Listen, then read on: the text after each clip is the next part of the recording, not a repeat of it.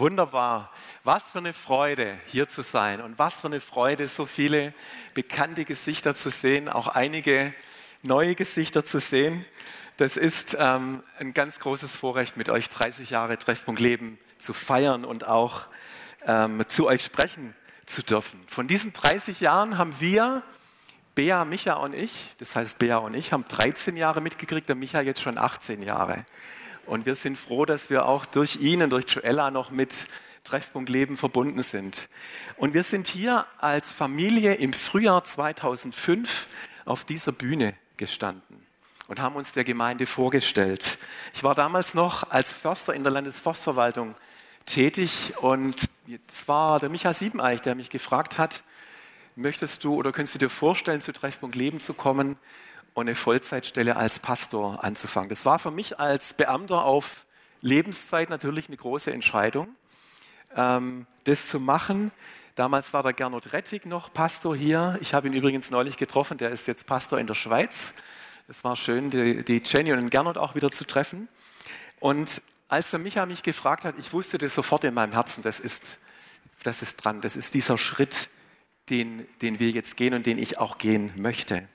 Und wir standen hier, wie gesagt, als Familie auf der Bühne und auch der Micha, der damals sechs Jahre alt war, haben wir gesagt, Mensch, Micha, du könntest jetzt sagen, ich heiße Micha, ich bin sechs Jahre alt, ich komme in die Schule und vielleicht sagst du auch noch, dass du gern Fußball spielst oder so.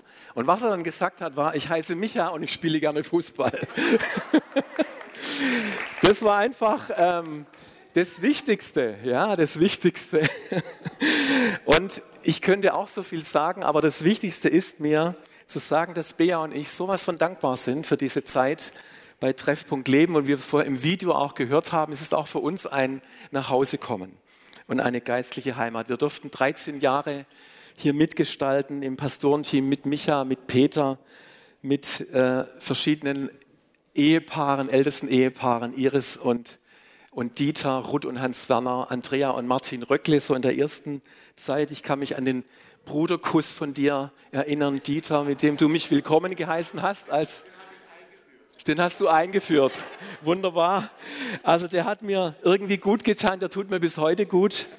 Ähm, und dann auch natürlich Werner und auch Stefan dann in den späteren Jahren als Älteste. Wir durften so viel mit Gott erleben, Freundschaften schließen, viel lernen, unsere Gaben entdecken, in so vielen Bereichen der Gemeinde, bei den Rangern, mit den Senioren waren wir lange Jahre unterwegs, im Kids-Treff, in den verschiedenen Treffpunkten in der Jugend und auch die Kontakte in der Evangelischen Allianz.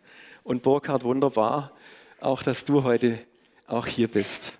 Und natürlich Herr Makorat und auch Sibylle, das freut mich sehr. Es ist eine große Ehre für mich, ähm, ein Wort Gottes mit euch zu teilen, das ich für diesen Tag heute bewegt habe und ich habe da schon auch eine gewisse Last empfunden.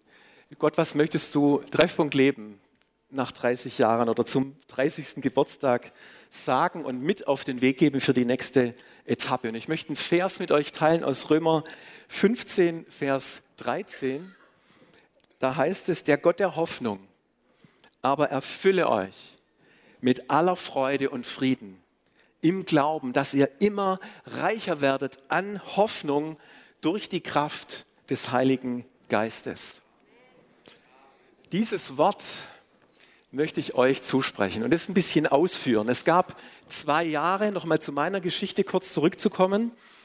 Ich habe ein Theologiestudium noch gemacht bei der Werkstatt für Gemeindeaufbau, nebenberuflich, in der Zeit, wo ich bei der Landesforstverwaltung war. Und dann gab es so zwei Jahre, wo ich mit dem Studium fertig war und noch in der Forstverwaltung gearbeitet habe. Und dann war so ein bisschen die Frage, was wird jetzt aus mir? Bleibe ich Beamter auf Lebenszeit? Bleibe ich Förster? Oder was mache ich mit meinem Theologiestudium? Und dann werde ich nie vergessen, dass ich eines Tages vor einem Baum stand. Das kann einem Förster ja durchaus mal passieren, dass er vor einem Baum steht.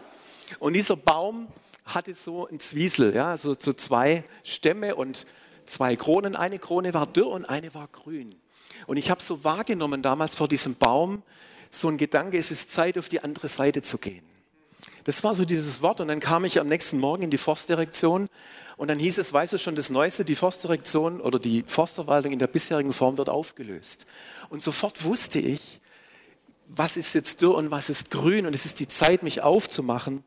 Und deswegen habe ich ähm, auch dieses Wort oder dieses Reden so empfunden, diesen Schritt auch, auch zu gehen. Ich war damals beim Landesforstpräsidenten äh, im Büro, weil ich in der Stabsstelle für ihn gearbeitet habe und er hat mir nochmal gesagt, Herr Stump, haben Sie sich wirklich gut überlegt, Ihr Beamtenverhältnis auf Lebenszeit aufzugeben und ich wusste einfach, da ist so eine Hoffnung in mir, weil auch diese Krone einfach grün ist und dieses Bewusstsein, Gott möchte mich dort haben, wo die Krone grün ist, wo ich Frucht bringen kann, wo ich aufblühen kann. Und deswegen so schön auch, dass du ein grünes Jackett heute anhast, Burkhard. Weil Hoffnung ist ja unser Thema. Und ähm, dieser Vers in Römer 15, Vers 13, der steht in einem Zusammenhang, der mir eigentlich erst in der Vorbereitung für diese Predigt klar geworden ist. Und zwar erklärt Paulus diese Hoffnung an, anhand der Heilsgeschichte mit seinem Volk Israel. Und ich möchte euch da drei Verse draus ähm, weitergeben. Also vor diesem Vers 13 stehen drei bis vier Zitate aus dem Alten Testament. Und Paulus rollt diese ganze Geschichte der Hoffnung, wo kommt diese Hoffnung, von der ich jetzt spreche, eigentlich her? Im Psalm 18, Vers 50, ein sehr schöner Psalm von David, heißt es, darum werde ich dich bekennen unter den Nationen und deinem Namen Lob singen. Und im Psalm 117, 1, lobt den Herrn alle Nationen und alle Völker sollen ihn preisen. Und dann kommt noch ein Hammer, Jesaja 11, Vers 10, da hat der Jesaja, der tausend Jahre vor Jesus gelebt hat, gesagt, aus der Wurzel Isais, der Vater von David, wird der aufstehen, der über die Nationen herrscht und auf den werden die Nationen hoffen. Jesus Christus ist diese Hoffnung. Das ist diese Geschichte. Ist es nicht herrlich, wenn wir in der Weihnachtszeit wieder Es ist ein Ros entsprungen singen? Dann ist es nicht eine Rose, ein Reis. Das ist dieses Reis, das ist dieser, ist auch ein schönes Bild für einen Baum, der ein Schößling hervorbringt aus der Geschichte. Und wo Paulus sagt, schaut mal, dieses Reis, das ist die Hoffnung und die, die ist gekommen und aus dem Volk Israel herausgekommen und jetzt durch Jesus, durch seinen Tod, seine Auferstehung, haben alle Nationen, also auch wir, Anteil an diesem großen Segen. Diese Hoffnung, um die es hier geht, ist eine Gewissheit, auch dass alles, was Gott verheißen hat, in Erfüllung gehen wird. Wow! Über so viele Zeit, diese Hoffnung hat einen Namen, sie ist eine Person, die Wurzel Isais ist Jesus Christus, der aus diesen Generationen des Stammes Juda hervorging. Und wir haben Anteil an dieser Hoffnung. Das ist doch eine wunderbare, gute Nachricht, oder? Wenn wir heute sagen, dass wir auf etwas hoffen, dann ist es mit einer gewissen Unsicherheit verbunden, oder? Also zum Beispiel für alle Fußballfans, wenn jetzt heute ein paar hoffen, dass der VfB gewinnt, hoffen vielleicht ein paar auch, Thomas vielleicht, dass Heidenheim gewinnt, da sind wir uns nicht so richtig sicher, wenn wir das sagen. Wir, ja, wir hoffen mal. Das ist so ein Unterschied. Dieses Wort Hoffnung, das im Neuen Testament steht, das griechische Wort Elpis, das ist immer fest mit einer Person und mit dieser Hoffnung Jesus Christus verbunden. Und deswegen besteht bei dieser Hoffnung, jetzt passt gut auf, keine Unsicherheit. Sie ist nicht zweifelhaft. Sie ist nicht ungewiss, sondern sie hat immer einen festen Grund. Diese Hoffnung ist nie unsicher. Und jetzt beschreibt Paulus im Römer 15, Vers 13, und ich blende es jetzt nochmal ein, ist einfach ein herrlicher Vers, den man sich auf der Zunge zergehen lassen muss. Der Gott der Hoffnung erfülle euch mit aller Freude und Frieden im Glauben, dass ihr immer reicher werdet an Hoffnung durch die Kraft des Heiligen Geistes. Mit was erfüllt der Gott der Hoffnung uns denn? Mit Freude und mit Frieden im Glauben. Und da steckt ja auch eine Dynamik drin. Also er erfüllt uns mit etwas, damit wir immer reicher werden in der Hoffnung. Das ist wie wenn du eine Chipstüte aufmachst und ein Chip, ich habe extra nochmal nachgeguckt, das heißt, die Einzahl von Chips heißt wirklich Chip, und ein Chip rausnimmst und isst und was passiert? Du willst weiter essen.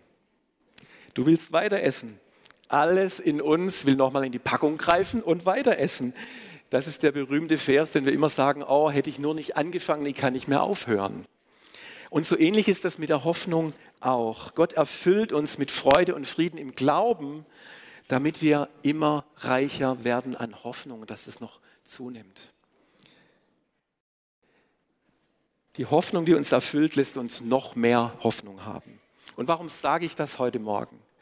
Warum möchte ich euch diesen Vers zusprechen? Weil ich glaube, das Treffpunkt Leben Ditzingen, und es ist auch das, was ich erlebt habe, und es ist gut, wenn man etwas erlebt hat, dass auch etwas von der DNA sichtbar wird, ja, die Gott auch dieser Gemeinde gegeben hat, dass diese Hoffnung, diese lebendige Gegenwart Gottes, diese Substanz Menschenleben verändert und es ist gut, dem hier Raum zu geben. Und ich habe in den Jahren erleben dürfen, wie Menschen ihr Leben Jesus Christus anvertraut haben, hier in dieser Gemeinde, in dieser Hoffnung begegnet sind. Das erste Mal in ihrem Leben. Wir durften miterleben, Bea und ich, wie Menschen durch diese Gegenwart Gottes, durch diese Hoffnung berührt und verändert geworden sind. Und wir durften erleben, dass Menschen auch damit begonnen haben, an dem Ort, wo sie sind, Hoffnung zu sein, Hoffnungsträger zu sein. Das ist ganz wichtig. Gott lieben, Gemeinde leben, Gesellschaft verändern, das ist dieser Dreiklang. Aber das sind keine, das ist äh, für die Musiker wichtig, keine drei Klänge, die so separat voneinander klingen, sondern die klingen immer, immer gleichzeitig. Es ist immer ein Akkord. Und ich habe in der, auf der Website von Treffpunkt Leben, das ist schön, das steht immer noch, noch dran und ich habe das mal noch gefüllt. Wir wollen ein Ort sein, ein Treffpunkt sein, an dem Menschen dem Gott der Hoffnung persönlich begegnen. Teil unserer Familie, in der Hoffnung und Freude und Friede Kultur sind, sein können und ausgerüstet werden, erfüllt mit dieser Hoffnung ihr Umfeld zu verändern. So wird diese Hoffnung zum Dreiklang, weil dieser lebendige Gott hier lebt, ein Gott der Hoffnung, auch eine Hoffnungsgemeinschaft bildet und uns zu Hoffnungsträgern in der Gesellschaft macht. Und über die Jahre habe ich bei Treffpunkt Leben erlebt, dass diese Anbetung dieses Gottes der Hoffnung, auch ein Lebensstil im Alltag, diesen Gott der Hoffnung anzubeten, mich geprägt hat, eine Familie zu sein, die mit Hoffnung und Frieden erfüllt ist. Und ich meine es nicht Friede, Freude, Eierkuchen, ich meine ein Frieden Gottes, der auch in jeder Situation, auch in Konflikten, auch bei verschiedenen Auffassungen spürbar ist, in einer Offenheit und Ehrlichkeit und einem authentisch sein und einem einander Wertschätzung entgegenbringen. Da durften wir und vielleicht dürfen wir immer noch wachsen, oder? Da sind wir nicht am, am Ende. Und das Schöne ist, wenn man diese Hoffnung, diese Verse, und da möchte ich euch wirklich werben, da nochmal nachzulesen im Römer 15. Dieser Gott der Hoffnung erfüllt auch, uns mit Hoffnung gleichgesinnt zu sein untereinander. Also seine Gegenwart macht auch etwas, dass wir in einem Sinn einmütig sind und gemeinsam diesen Gott der Hoffnung nach außen verherrlichen. Also das hat auch etwas, was nach innen baut. Und der Output, wenn wir bei Treffpunkt Leben, dem Gott der Hoffnung begegnen, wie wirkt sich das in unserem Leben aus? Werden die Menschen um uns herum angesteckt, inspiriert, ermutigt und befähigt, Hoffnungsträger zu sein? Jetzt möchte ich euch noch meine Lieblingsgeschichte erzählen aus diesen Jahren. Wirklich eine Hoffnungsgeschichte, wo ich gedacht habe, manche kennen die vielleicht noch, aber ich packe die immer mal wieder aus. Wir haben in den Jahren immer mal samstags uns mit dem Team getroffen und nach Ditzingen reingegangen und haben gesagt, wir wollen heute Morgen irgendwie Liebe und Hoffnung in diese Stadt bringen. Und dann sind wir manchmal in den Bäckereien und Metzgereien gewesen und haben einfach den Bediensteten eine Rose gegeben und gesagt, wie toll sie das machen. Und das waren richtig schöne Erfahrungen. Und eines Morgens bin ich einem Mann begegnet, einem älteren Mann. Und ähm, der hatte einen grünen Hut auf. Und wir wissen diese Geschichte noch, manche der hat einen grünen Hut auf und ich habe irgendwie gedacht, mit dem möchte ich jetzt ins Gespräch kommen. Und dann haben wir über Gott und die Welt uns unterhalten. Der kam irgendwie vom Einkaufen und ähm, dann hat er irgendwann mal gesagt, wissen Sie, zu dem da oben habe ich einen ganz guten Draht, aber ich habe Probleme mit seinem Bodenpersonal. Und da dachte ich, wie Bodenpersonal? Mit, ja, mit den Pfarrer da. Und da sagte ich, ich bin auch einer von denen. Was haben Sie denn für ein Problem? Ja, wissen Sie, der kam, glaube ich, von der Ostalb sogar. Ja. Nach dem Krieg, jetzt, oh, jetzt geht es aber weit zurück, war ich in der Metzgerei, da hat es nicht viel zum Essen gegeben, junger Mann. Da haben wir um jede Wurst gerungen. Und dann war ich in einem Metzgerladen und habe ein Perle Würste war noch da und das wollte ich kaufen. Da kam der Pfarrer vom Ort rein und der Metzger hat dem Pfarrer diese Würste gegeben. Und da dachte ich, wow, wie lang kann so eine negative Erfahrung nachklingen? Nicht gut, nicht gar nicht gut. Und ähm, ich habe dann einfach nur gesagt, es tut mir echt leid, dass Sie das erlebt haben. Und in mir ist da schon irgendwie so aufgestanden, da muss man jetzt irgendwas machen mit dem. Und er hat mir dann noch verraten, wie er heißt und wo er wohnt. Das war dann ganz gut. Und da habe ich das mal in einer Predigt erzählt bei Treffpunkt Leben. Und eine Person hat mir dann so einen richtig fetten Geldschein in die Hand gedrückt und gesagt, kauf für diesen Mann ein. Dann habe ich eingekauft, meinen wunderschönen Geschenkkorb gemacht mit Obst, Gemüse und die besten eingeschweißten Würste, die diese Stadt, die diese Landmetzgerei zu bieten hat. Und ich bin dann zwei Wochen später, habe ich geklingelt und habe hier diesen Geschenkkorb gehabt. Und da hat die Frau aufgemacht und habe ich gesagt, ich weiß nicht, ob Sie jetzt wissen, wer ich bin. Ich bin der, der vor zwei Wochen Ihrem Mann auf der Straße, kommen Sie rein, kommen Sie rein. Und er war noch nicht da, aber er kam dann und hat mich dann wiedererkannt. Und dann habe ich einfach ihm gesagt, schauen Sie mal, ähm, zum Ausgleich gebe ich Ihnen jetzt hier diesen Geschenkkorb, einfach um Ihnen zu zeigen, was für einen großzügigen Gott wir haben. Und dann sind Sie da gesessen und haben sie sich so in, Hand, in der Hand genommen, so ein Ehepaar über 80. Jetzt sind wir schon über 80, aber sowas haben wir jetzt auch noch nicht erlebt, haben sie dann gesagt. Und da konnte ich, genau, konnte ich eine Stunde lang ihnen einfach von diesem Gott der Hoffnung erzählen. Ihre Herzen waren offen, weil sie etwas gesehen haben von dem, wie dieser Gott ist und dass er ein Gott der Hoffnung ist und dass wir als Hoffnungsträger ihn sichtbar machen können. Das ist, glaube ich, unser, unser Auftrag. Und dieser Gott der Hoffnung stellt menschliche Erfahrungen auf den Kopf. Er erstattet da, wo Mangel ist. Er begegnet uns auch da, wo wir schlechte Erfahrungen gemacht haben, auch in der Gemeinde. Er bleibt ein Gott der Hoffnung. Und ich möchte dich und euch als Gemeindetreffpunkt Leben heute Morgen sowas von ermutigen, diese 30 Jahre zu feiern mit allen Höhen und Tiefen, in dem Bewusstsein, dass der Gott der Hoffnung heute lebt und Hoffnung für diese Gemeinde in der Zukunft hat. Amen.